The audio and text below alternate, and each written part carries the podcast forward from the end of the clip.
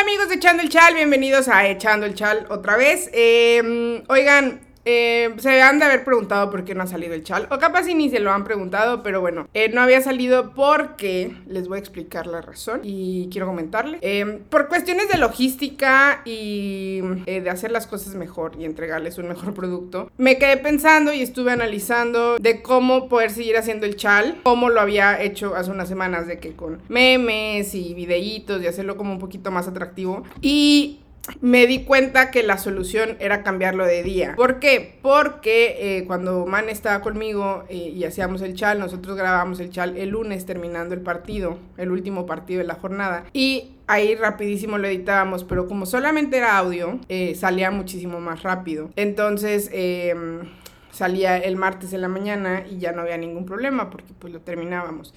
Pero ahora, como soy solamente yo y como es a través de video y hace, se hace edición para, para, subirlo al canal de YouTube y también ponerlo en el o sea, en podcast como en Spotify y todo ese tipo de cosas, se me complica. Se me complica más porque tengo que esperar a que terminen todos los partidos y después, después de que terminen todos los partidos grabarlo y después editarlo. Entonces, simplemente el tiempo no da. Esa es la razón por la cual no he estado subiendo, porque he estado analizando el cómo lo voy a hacer para que se pueda volver a subir. Entonces, eh, díganme ustedes si les parece el jueves, pero yo creo que el jueves es un buen día. Eh, ya tendré que organizarme para ver cómo le vamos a hacer para hablar de lo que pasó. Pero sí, yo creo que va a ser un buen día. Creo que el jueves es un muy buen día, un día antes del viernes todo relax. Este, entonces, eh, pues nada, esa es la razón por la cual no he sacado el chal.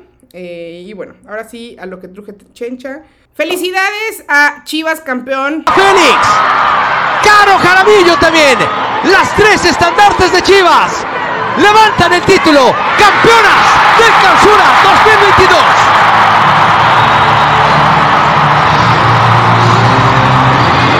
Chivas consiguió su título número 2 en la historia. Recordar que fueron el primer equipo campeón y después de unos años turbulentos, por así decirlo, de dudas de si Nelly Simón era la persona adecuada para dirigir el equipo, se le cuestionó muchísimo las decisiones que tomó, eh, la salida de Chito, después la llegada de Mejía, después la salida de Mejida, después la llegada del Pato. Eh, o sea, siento que han sido la salida de María Sánchez, la salida de muchos futbolistas como Yaneli Farías. Eh, creo que fueron, fue un año para Chivas, por muchas dudas de parte de la afición hacia el equipo, no al equipo porque no creyeran en el equipo, sino yo creo que un poco de dudas de la afición hacia el cuerpo técnico y la dirección deportiva, pero creo que se consagraron de una muy buena manera. Creo que este torneo en el que son son dignas campeonas de la liga, creo que fueron el mejor equipo en todo el torneo y yo aquí lo dije, no están haciendo un fútbol sumamente atractivo, pero están haciendo lo que tienen que hacer, ganar de a toda costa, ¿no? Creo que em, el equipo de Chivas en esta final y en esta liguilla demostró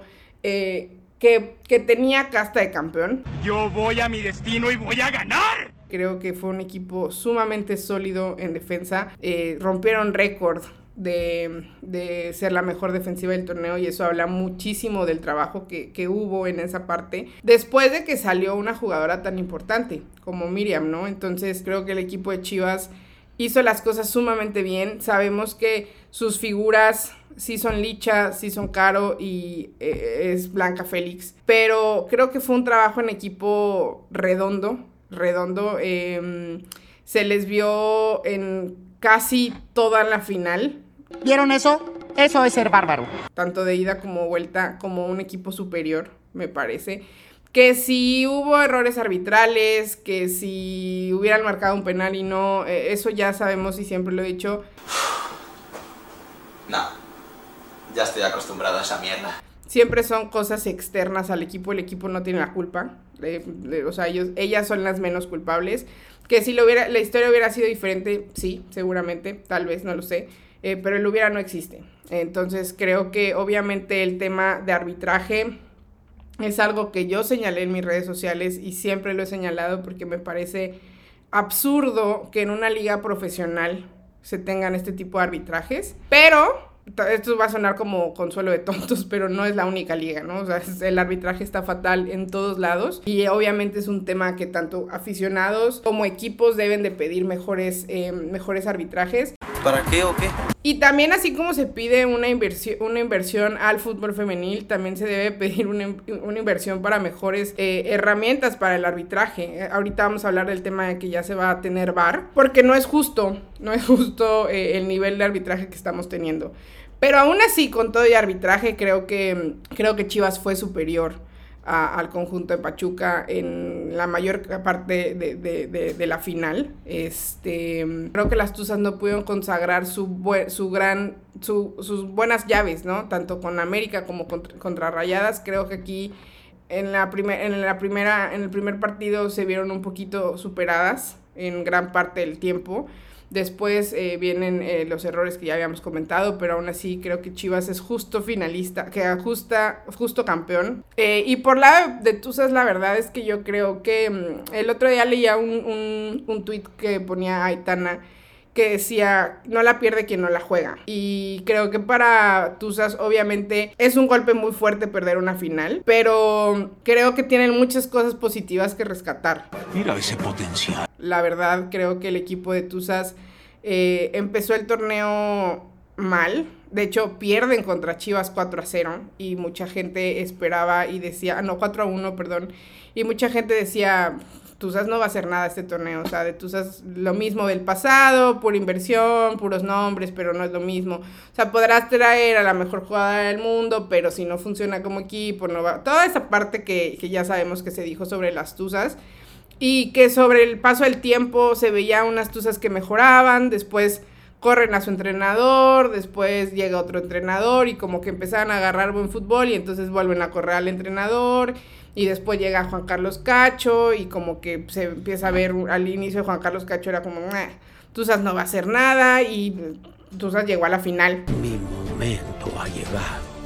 El proyecto que trae Juan Carlos Cacho va a ser un proyecto importante, interesante. Em, una final que en los últimos 25 minutos, em, ahí sí, ahí sí creo, digo, le funcionó eh, Blanca Félix se agigantó ante Charlín Corral. Pero sí creo que hubo un, un, momento del partido en donde el Pato Alfaro decidió defender el marcador y fue cuando Tusa se vino al frente. Este, y pues tienen a una Blanca Félix enorme, enorme, enorme, enorme. Mi manera es la manera de los dioses aún recuerdo em, cuando mucha gente ya la, la, quería fuera de Chivas. O sea, que ya se vaya, tenemos a Espino, que no digo que Espino no sea buena portera, creo que Espina, Espino es una muy buena portera, pero creo que la figura de Blanca Félix es impresionante en el conjunto de Chivas, eh, impresionante en el fútbol en México en general, y se agigantó, se agigantó completamente y sí creo que es una de las héroes, heroínas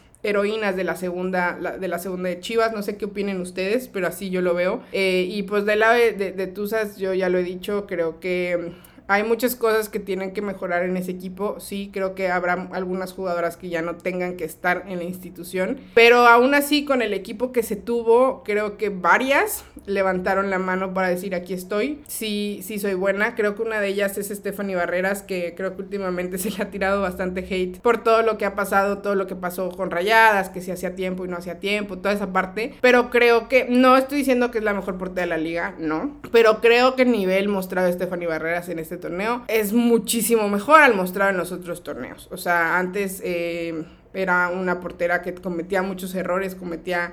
Eh, se le iban pelotas muy, muy básicas y creo que ha incrementado ese nivel y se le notó, creo que ella fue factor en casi toda la, en casi toda la liguilla para que Pachuca pudiera estar ahí. A Mónica Ocampo el fútbol le dé un, título, espero que, que, pueda lograrlo antes de que se retire, creo que sería una buena historia, un buen fin. Y bueno, de Charly Corral ustedes ya saben lo que yo pienso, creo que aún así sigue, a pesar de que falló un penal, para mí sigue siendo la mejor mexicana de la historia. Igual ahí pondría a Maribel eh, y a Kenty, pero Kenty en otra posición. Pero Charlyn Corral eh, es la razón para mí principal de que Pachuca este, hubiera llegado a esa final, ¿no? Entonces, este, veremos qué sucede el siguiente torneo. Yo creo que esa espinita de no haber ganado el título de goleo y haber, y haber llegado a una final y perderla. Eh, hay dos opciones. Que le dé para querer más y luchar por más o que se le dé un bajón. Pero la verdad, con la mentalidad que tiene Charlín Corral, yo esperaría que sea un envión anímico para querer superarse y lograr lo que falló en una, en una temporada pasada, aprender de sus errores. Entonces, vamos a ver qué pasa. Eh, este viernes se juega el campeón de campeones por primera vez. Recordar que el campeón de campeones pasado lo gana Tigres al coronarse bicampeón. Entonces, este va a ser el primer bicampeón, de, el, el, campeón de campeones que se va a jugar en la historia de la liga. Entre el campeón de la temporada pasada, que son las Rayadas, y el campeón de esta temporada, que son las Chivas. Eh, Una eternidad más tarde. Aquí está. Viernes 27 de mayo a las 9.06 de la tarde en el Akron. Y lunes 30 de mayo a las 8 de la noche en el BBVA. ¡Qué buen servicio! La final, final, final. Para saber quién es el campeón de campeones. El equipo campeón. Ahora sí viene lo chido. Ok, y bueno, ¿cómo quedan los títulos de la liga? Tigres con cuatro campeonatos. Eh, los cuales fueron en el clausura 2018, en el clausura 2019, en el Guardianes 2020 y en el Guardianes 2021. Monterrey, las rayadas con dos campeonatos, eh, uno en la Apertura 2019 y otro en la Apertura 2021. Chivas, el Apertura 2017, que fue el primero, y este último del el Clausura 2022. América, eh, en el Apertura 2018 y bueno, Pachuca no es campeón, no, o sea, no ha sido campeón de liga, pero fue campeón de copa cuando estaban eh, haciendo todo el proceso de, para crear la nueva liga, ¿no? Entonces así, así quedan los campeones. Muchas felicidades a todos los chivermanos, a todos. Eh, tengo muchos amigos que son chivas, entonces muchas felicidades también a ellos. Otra cosa importante, claro, la liga, eh, bueno, no, la, eh, Mike Arreola eh, habló sobre el crecimiento que ha tenido la liga en estos últimos años y habló de los nuevos cambios que va a haber dentro de la liga. Uno de ellos, el más importante, pero creo que es importante señalar, es, va a haber bar, ya va a haber bar en la liga solamente en fases finales, o sea, en cuartos, semifinal y final. Nos cuesta mucho creer lo que está pasando. Mucha gente lo aplaudió, lo cual me parece correcto que se aplauda porque creo que era urgente, pero no tapemos el sol con un dedo.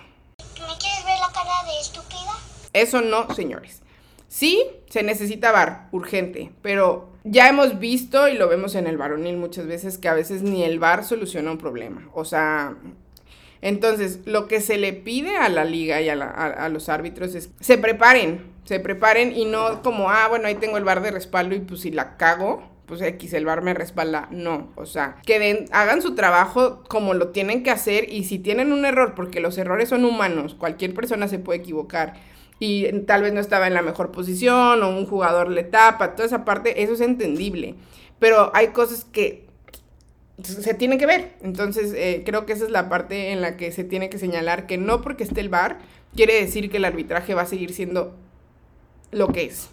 O sea, tienen que superar su nivel de arbitraje y también tener el VAR como un apoyo tecnológico, no como la solución al problema. Y, pues, eh, digo, sé que ahorita, ahí yo no sé cómo va a pasar porque hay muchos equipos, muchos me exageré, pero hay varios equipos que todavía no juegan en un estadio y juegan en instalaciones de entrenamiento, entonces sabemos que el VAR es una tecnología y se tiene que poner, entonces eh, supongo y quiero creer que, que, que, eso es algo que ya tiene checado eh, la liga. Pero, pero creo que eso, son cosas que, importantes que mencionar. Y también mencionar que se espera que la liga ya esté para todo el torneo, o sea, que el VAR ya esté para todo el torneo, no solamente para fases finales. Sé que eh, esta parte de que, bueno, estamos experimentando y tal, creo que somos muy nobles en, en, en, o sea, nos emocionamos más porque va a haber VAR en fase final que, que en exigirles que tenga, que haya en toda la liguilla y es como, bueno, está bien, bueno, ya nos pusieron VAR en, en, en fase final, pero creo que en toda la liga tendría que haber VAR. Y eh, la otra, la otra eh, noticia que causó mucho, mucho ruido y mucho como dudas, porque Mike Arriola mencionaba que los equipos ya tenían oportunidad de meter a cuatro personas no nacidas en México, bueno, jugadoras no, no nacidas en México, para sus equipos, lo que quiere decir que son cuatro extranjeras. Muchas personas mencionaban que si las mexicoamericanas entraban como jugadoras extranjeras No, cualquier jugadora que tenga, ah, eh, no sé, algo México, algo así, México, Argentina, México, francesa, México, estadounidense, México, española, México, todo lo que tenga México, entran como jugadoras nacidas como, o sea, entran como mexicanas, no están registradas como españolas, no están registradas como argentinas, no están registradas como francesas, francesas, o sea, no, son mexicanas 100%. Entonces, las que van a tener plaza extranjera son las, las jugadoras que sean o argentinas o colombianas o venezolanas o eh, chilenas o españolas o estadounidenses 100% eh, como Sara Liubert o Angelina Hicks. Ellas sí son jugadoras extranjeras. Entonces, para esa duda que tenían ahí de que quiénes van a ser, bueno, eso es lo que va a pasar. Ya van a ser cuatro. No sé qué opinen ustedes, me gustaría que me comentaran qué opinen ustedes. Si les gusta la idea o si se fue mucho, o sea, si se fueron a muchas. Yo eh, leía comentarios y, y, me comentaban que creían que había sido un cambio mucho, o sea, que habían sido, habían aumentado por mucho, que tal vez tres hubieran estado bien, eh, también leía eh, comentarios que decían que no querían que se volviera como la liga varonil, en la que había más no nacidos en México que mexicanos. Este, mm, creo que estoy de acuerdo con casi todo eso, ¿no? Creo que mm, tal vez cuatro es mucho, tal vez tres hubiera sido una cifra eh, correcta, porque fue hace un año que se aceptaron las, las extranjeras en México, entonces a mí tampoco me gustaría que la liga empezara a tener muchísimas más extranjeras porque creo que en este momento México está en un proceso de crecimiento para selecciones. Entonces, el traer extranjeras posiblemente, probablemente, como sucede en, México, em, les puede truncar el futuro a muchas chavas que vienen de abajo, que pueden anhelar jugar en primera división. Entonces, eso es el único pero que yo le veo. Obviamente me da gusto que pase esto porque esto quiere decir que hay, la liga se está volviendo importante para muchas jugadoras extranjeras. Se va a poner interesante. Que ven la liga y quieren venir a México y eso la vuelve rentable y la vuelve más valiosa que, que otras. Entonces sé que hay un, em, una balanza entre lo que está bien y lo que está mal. O sea, bueno, lo que nosotros creemos que está bien y lo que está mal. Eh, y creo que está bien que haya más extranjeras pero sí me gustaría que si van, a volver a agregar más extranjeras, sea en un tiempo más lejano y no sea un año después, o sea, de que en el 2023 hablemos de que va a haber seis. O sea, no creo que cuatro hasta ahorita está bien y, y, ver cuál es el crecimiento de la liga también. Pero bueno, no sé qué opinan ustedes, no sé qué piensen ustedes. Y pues eh, básicamente es eso todo lo que pasó en esta semana. Creo que hay muchos temas muy eh, importantes a tratar. Uno de ellos, em, esta semana se dio a conocer, bueno, no, eh, estuvo sonando mucho en Argentina eh, el, el, tema de Diego Guachi, por lo cual invité a una periodista argentina a hablar sobre él, hablar de que nos comente qué es lo que está sucediendo para las personas antes de entrar a la entrevista. Les, les, les comento, Diego Guachi en 2020 recibió una denuncia, bueno, sí, jugadoras hicieron una denuncia anónima en 2020 en donde eh, las jugadoras aseguraban que les pidió fotografías desnudas, amenazó a muchas jugadoras de sacarlas del closet para eh, controlar lo que pasaba dentro del equipo y que ellas no hablaran. Em, y bueno, se metió la denuncia con FIFPro. Eh, ahora la FIFA acaba de decir que hay pruebas contundentes, las pruebas son reales, pero no va a pasar nada, básicamente. No, no se le va a quitar una licencia, no nada. Entonces, eh, obviamente, yo este tema lo sé, eh, pues a, grandes rasgos, no estoy tan enterada al 100%, entonces dije, bueno, voy a hablar con una periodista argentina y que ella venga a echando el chal y ella nos cuente realmente qué es lo que está pasando. Entonces, esto es lo que está pasando con Diego Guachi. Voy con la entrevista con Agus Vidal y regreso con ustedes. Bienvenida Agus Vidal a, Echando el Chal a Campeonas, a Campeonas MX. Muchas gracias por estar aquí. El día de hoy voy a tener a Agus Vidal, que ya lo mencioné, para hablar de lo que está pasando con Diego Wow. Él es periodista de deporte femenino en Argentina, obviamente habla de, varios, de varios países, también narra la Liga Mexicana en Argentina, pero en esta ocasión eh, vamos a hablar de lo que está sucediendo en Argentina Y pues muchas gracias, Agus, por estar aquí. Eh, un gusto ya poder platicar así eh, en vivo, por así decirlo de alguna manera. Sí, después de tanta interacción por redes sociales y eso, finalmente. Eh, no, gracias a vos por el espacio y por dedicarte a, a, cubrir, a hablar este tema. Acá hay muchos medios que deciden no hablar de estas cuestiones, así que que ustedes lo hagan estando tan lejos está, está buenísimo. Es que aparte es un tema que creo que mm, en todas las ligas del mundo sucede eh, y, y, por lo mismo hay medios que, que, deciden no tocarlo, pero creo que son temas que se tienen que hablar, se tienen que señalar, porque si no van a seguir pasando. Entonces, me gustaría, si se puede hacer como un conteo de todo lo que está pasando y qué es lo que está sucediendo Bien. ahorita. Bien, en este momento en Argentina lo que sucedió, va, en Argentina, sucedió en el mundo en realidad, porque este es un caso de acá, pero que tranquilamente podría haber pasado en cualquier país. Eh, lo que sucedió y la novedad es que fue que el lunes FIFA declaró como inocente, en realidad, a un técnico que estaba acusado de eh, acoso sexual y abuso de poder. La, la decisión de FIFA, que todo esto lo evaluó el Comité de Ética de la FIFA, o sea, ya vamos a, a repasar un poco cómo, cómo, se llegó ahí. En realidad a él no lo declara inocente de lo que se lo acusa, al contrario, es un documento de 40 hojas en inglés en el que se dice que él rompió los códigos de ética, las reglas de comportamiento, están especificadas como cuáles son esas reglas. Se aclara que él sí denigró jugadoras, las maltrató, eh, las, algunas las amenazó con cosas eh, físicas o mismo con sacarlas del closet ante sus familias, o sea, cosas más de ese estilo. También se aclara que sí solicitó imágenes de, jugadoras desnudas, sí eh, cometió acoso sexual, siempre él como técnico de ellas, cuando ellas eran, eh, bueno, sus jugadoras, o sea, de, de su primera edición, y al margen de eso, eran adolescentes, varias de ellas en ese momento. Que igualmente, o sea, todo ya es grave, pero esto es como más grave todavía. Claro. Eran niñas que estaban a su, bajo su tutela, que él decidía quiénes participaban o no del equipo, eh, y obviamente eso, él jugaba con eso, entonces por eso también el abuso de poder. Ahora, FIFA lo que dice es, se lo acusa de todo esto, y sí, es culpable de todo eso. O sea, es real que eso pasó. Eh, él está acusado de acoso sexual y cometió acoso sexual. Está acusado de abuso de poder, cometió abuso de poder. Pero nosotros lo que queremos es sancionarlo deportiva y económicamente. Bueno, pero para eso no alcanzan las pruebas. Entonces, okay. ellos establecieron un estándar para poder evaluar este caso, que no es el mismo estándar para todos, porque acá claramente está pasando algo que es, si nos violan, es grave, si nos acosan sexualmente, al parecer no es tan grave para la FIFA.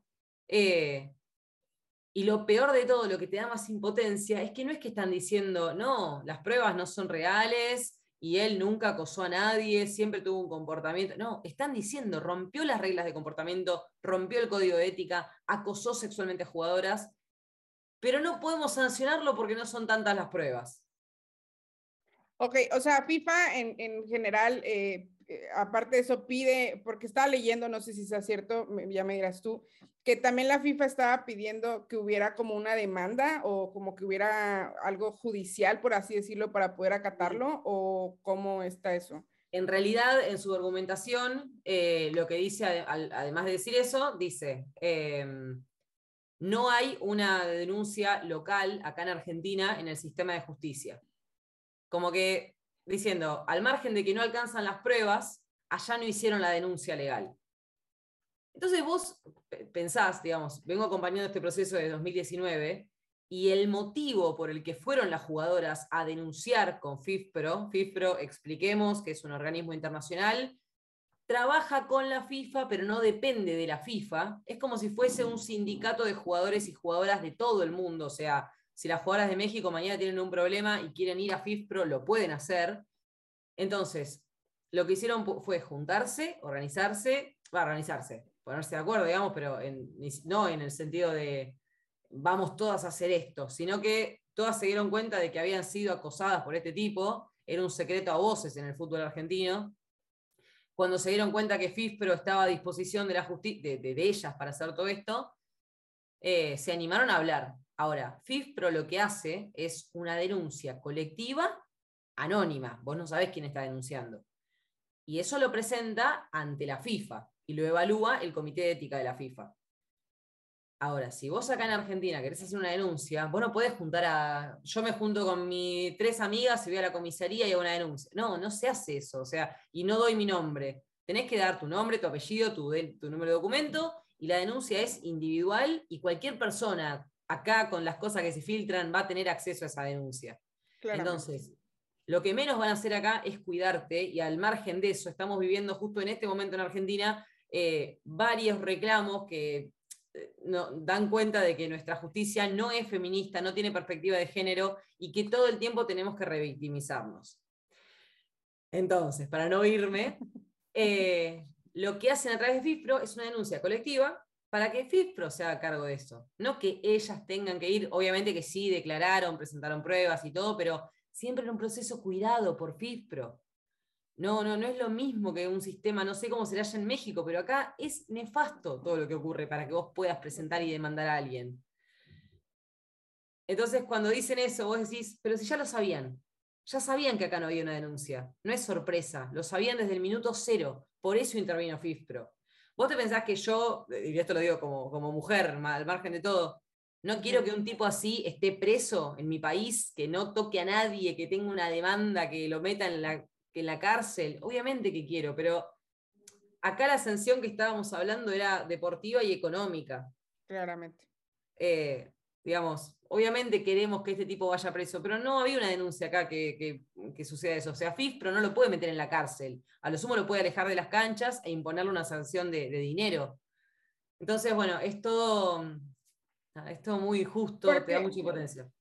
Sí, porque aparte, bueno, leía eh, tu hilo en Twitter y estaba leyendo varias información. Eh, eh, este señor sigue estando en, en- en el fútbol, o sea, ni siquiera es como que lo van a por apartar del fútbol. Estaba viendo que ahorita es eh, coordinador del plantel femenino de Defensa y Justicia, que no Sí. hace, no hace match con el nombre Defensa y Justicia, porque aquí no hay ni defensa ni justicia, pero, pero no entiendo, o sea, se fue, cuando pasó todo esto, el señor se fue, viajó, se fue de Argentina y ahora regresa y regresa y lo vuelven a poner en un plantel femenino sabiendo que tiene un pasado muy cabrón, como diríamos acá en México.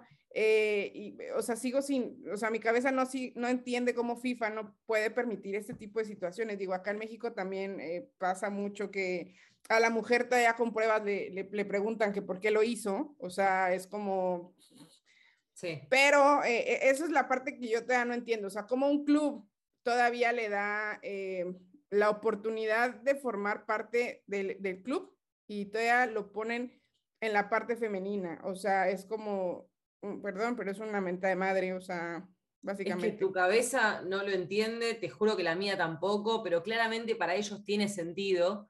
Eh, su recorrido es así. Él está cuatro años en Guayurquiza, un club acá que, bueno, en otro capítulo si querés hablamos de ese club, Pero está de 2011 a 2014 en Guayurquiza. Después, esto de hecho, él en, en su, en su contrademanda, en lo que él eh, responde, pone su currículum, o sea, lo, lo, lo da, lo entrega, como diciendo, miren todas las cosas que yo hice por y para el fútbol femenino, que si vos lo estolqueás en las redes, es una frase que usa muchísimo él. Eh, o sea, obviamente ahí FIFA como que dijo, que mira qué buen tipo que es este. Eh, él está en Guayurquiza, después en 2014 se va a River, ahí es donde ocurren todas estas situaciones, que no quiere decir que en Guay no haya tenido situaciones, porque también las tuvo, pero bueno, esto que está pasando, esta denuncia, es por su momento en River, eh, y después se va de River, no me acuerdo si es 2018, y empieza con las juveniles femeninas en selección argentina. O sea, depende específicamente de AFA. Nosotras cuando no podíamos decir el nombre porque hay toda una cuestión en el medio de que FIFA considera que si los medios acá dicen el nombre, que pin, que pan, puede ser un boicot, puede ser, bueno, nada, una, una locura, pero es como ellos se manejan con su sistema raro, machista. Eh, no podíamos decir, pero de verdad, si vos acá investigabas, era cuestión de averiguar dos, Todo tres el mundo cosas. sabía. ¿Cuánta gente había en AFA? Ahí estaba Carlos Borrello, que estaba técnico de la mayor, estaba él dirigiendo a las juveniles y después había algún que otro ayudante, pero era todo muy precario en ese momento. Te dabas cuenta que era él. Entonces, em, al momento que sale la denuncia, él estaba dirigiendo en selección argentina, en las juveniles. Niñas, sub-19, sub-17, sub-15, niñas. Em, cuando sale todo esto, a él lo, apartan, lo apartan de la selección. A todo esto, no es que dijeron, eh, repudiamos el accionar de nuestro técnico. No, no, fue tipo, se venció el contrato. Sí, ni siquiera sacaron un comunicado, nada, nada. Pero el presidente de la AFA, eh, Claudio Chiquitapia, acá sacó un tuit diciendo, iremos hasta las últimas consecuencias en este proceso de investigación. Para mí llegó rapidísimo, o sea, no sé, no sé cuánto investigó, pero bueno. Em, finalmente lo apartan, él se va a Estados Unidos, recordemos que tiene licencia FIFA, es un entrenador FIFA, las puertas se le abren, porque si se presenta ya las puertas se te abren. Nosotras es todo lo contrario, o sea, nos tenemos que ir de los lugares, tenemos que escaparnos de los lugares que nos hacen mal, donde está esta gente, a ellos las puertas se les abren de par en par por todos lados. Y aparte te tachan, porque te tachan, no sé, de conflictiva, de que, ah, bueno, eres de las que habla, eres de las que se queja, eres de las que no permite, entonces mejor no, eh, mejor buscamos a alguien que esté callada, que sea sumisa.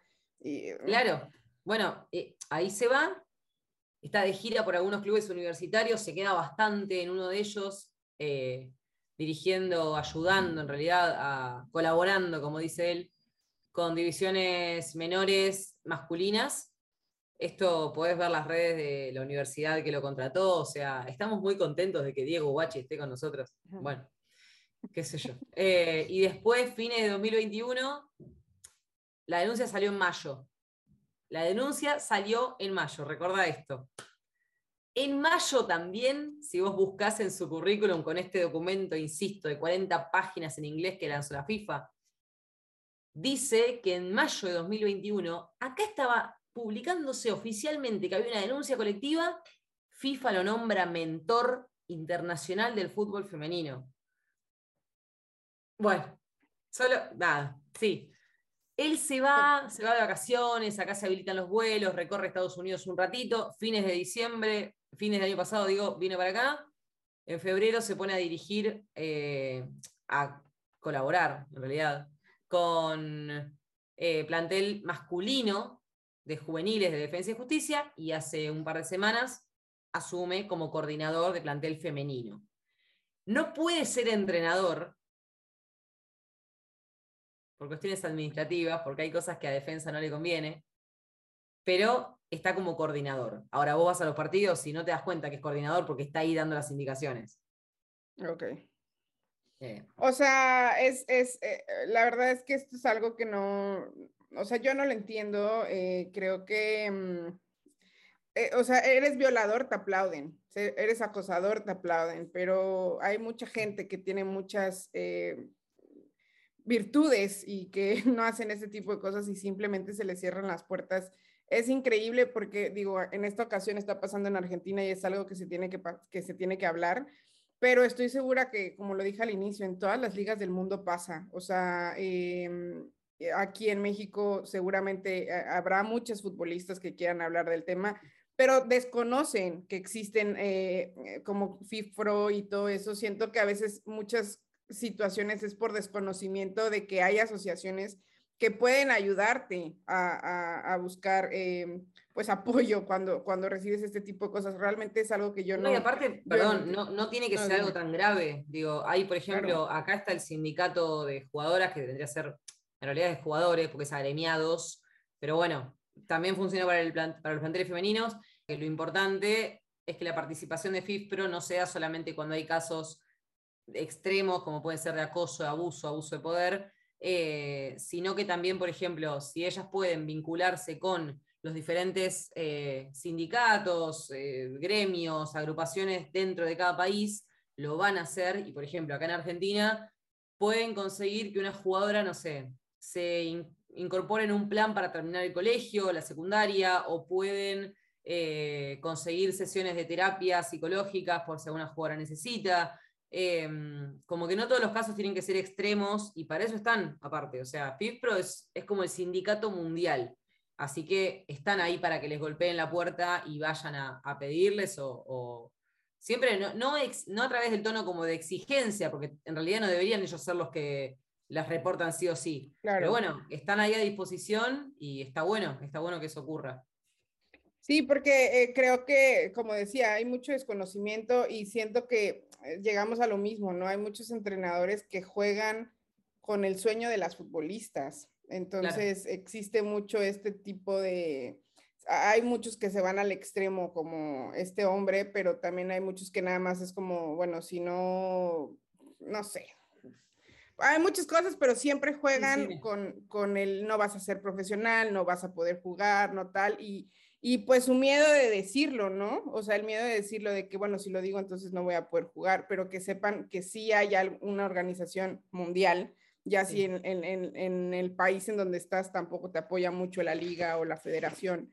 Este, hay una liga, hay una organización. la, la, organización en sí, FIFPRO, está en Holanda y trabajan acá a la par, o sea, como si estuviesen acá a la vuelta. Realmente no, no, no, sentís la distancia. Y de hecho, eh, como para darte un ejemplo, que eso lo pueden ver en la web de FoodFemProf, que nada, ahí hicimos una nota al respecto, eh, FIFPRO tiene como antecedentes dos casos que fueron muy llamativos, que uno fue el caso de Haití, otro de Afganistán. Eh, en ambos casos había directamente violación y abuso sexual a jugadoras y a juveniles, uno por parte de un técnico y el otro por parte del presidente de la federación. Entonces, eh, la abogada del caso tuvo, viajó al país, sacó del país a las jugadoras eh, para que no las persigan porque tenían amenazas de muerte. O sea, realmente son personas que se involucran. Eh, así que está bárbaro que lo, que lo contemos, que lo difundamos, porque yo sé que a vos te siguen un montón de jugadoras que probablemente lo vean. Nada, está bueno que sepan que está esa información. No, no es complicado, no es inaccesible llegar a ellos. De hecho, después te puedo pasar un mail para que lo, lo difundas si es necesario. Ok, pues sí, porque la verdad es que creo que muchas jugadoras eh, en todo el mundo, eh, aquí en la Liga Mexicana eh, sucede, entonces es muy importante que, que, sepan que hay personas que son su red de apoyo de alguna u otra manera y que hay organizaciones que, que también pueden apoyarlas para que esto pues se conozca, se hable y ese tipo de personas ya no tengan un cargo importante. Primero que nada, que lo quiten del cargo en donde está y ya después viene la parte pues eh, si tiene que ir a la cárcel y toda esa parte dependiendo de, cómo se maneje la justicia en todos los países, pero ya sabemos que en todos los países las mujeres siempre son como, ah, están en segundo término, pero bueno, eso ya es otro tema, otro capítulo. Este, pero bueno, muchas gracias, Agus, eh, por, por, aceptar estar aquí, por hablarlo, por, por, comentarlo y pues que la gente te siga en redes sociales, no sé cuáles sean, bueno, sí las sé, pero dilas tú para que, para que la gente te siga y pues gracias. No, por favor, gracias a vos. Eh, de vuelta, como para, cerrar ese tema, eh, acá lo que pasó con esta persona, como que entiendo que fue un caso muy particular, es la primera vez que FIFA falla en contra de una denuncia, una demanda colectiva, eh, pero esto no va a quedar así y tampoco está, digo, como para trasladar ese mensaje que, que no realmente sigan pensando que se puede conseguir esa justicia que es cierto, no llegará en manos del sistema judicial argentino en esta ocasión o de otros países, eh, pero sí va a haber una condena social. O sea, estas personas no van a ir libremente caminando por la calle haciendo de cuenta que nada pasa. Eh, de hecho, ojalá que para cuando esto salga tengamos la, hermosa noticia de que ya no está más en Defensa y Justicia, sería muy grato realmente. Em, pero como que no, no, quiero dejar ese mensaje. O sea, esto pasó ahora, pero será una traba más. Una jugadora me dijo ayer, eh, sus trabas no van a poder más que nuestras ganas y realmente es así. O sea, no, esto es un capítulo más que habrá que pasar, que habrá que atravesar, pero se va a hacer justicia. Si no es justicia legal, será justicia divina, y, pero la justicia social va a estar seguro. Eh, Seguramente. No, eso no, no va a quedar ahí, así que bueno, gracias. Mi arroba, no sé si quieres, Agus Vidal, eh, guion bajo, guion bajo, porque hay muchas Agus Vidal al parecer. Y de nuevo, gracias por la invitación. Y bueno, pues ya, ya escucharon, ya escucharon eh, lo, que, lo que nos dijo Agus Vidal. Creo que es un tema muy importante em, para todas las jugadoras que me escuchan o alguien que conozca alguna jugadora que, que, que, esté pasando por este tipo de cosas. Menciónenle que no están solas, que sí hay alguien que pueda apoyarlos y que y que existe la FIFPRO, que existen eh, también asociaciones que pueden apoyarlas en esto, que sé que ha de ser muy duro que alguien te amenace, pero, pero cada día hay más personas que están dispuestas a luchar junto con ustedes y que esto es algo que no tienen que vivirlo solas, esto es algo que no, es más, esto es algo que ni siquiera tendrían que vivir. Pero entre más personas levanten la voz, entre más personas hablen, estoy segura que esto va a existir justicia, va a existir justicia no solamente en México, sino en cualquier parte del mundo. Entonces, eh, pues con esto termino, con esto acabo el chal del día de hoy. Espero les haya gustado. Eh, y bueno, pues nada, muchas gracias, muchas gracias por escucharme. Nos escuchamos el, el próximo jueves y coméntenme qué opinan del horario. Bueno, no el horario no porque va, sale, sino el día, qué opinan eh, de los nuevos cambios que va a tener la liga femenil y sobre, pues sobre lo que quieran, lo que quieran, coméntenme. Estamos en contacto. Bye.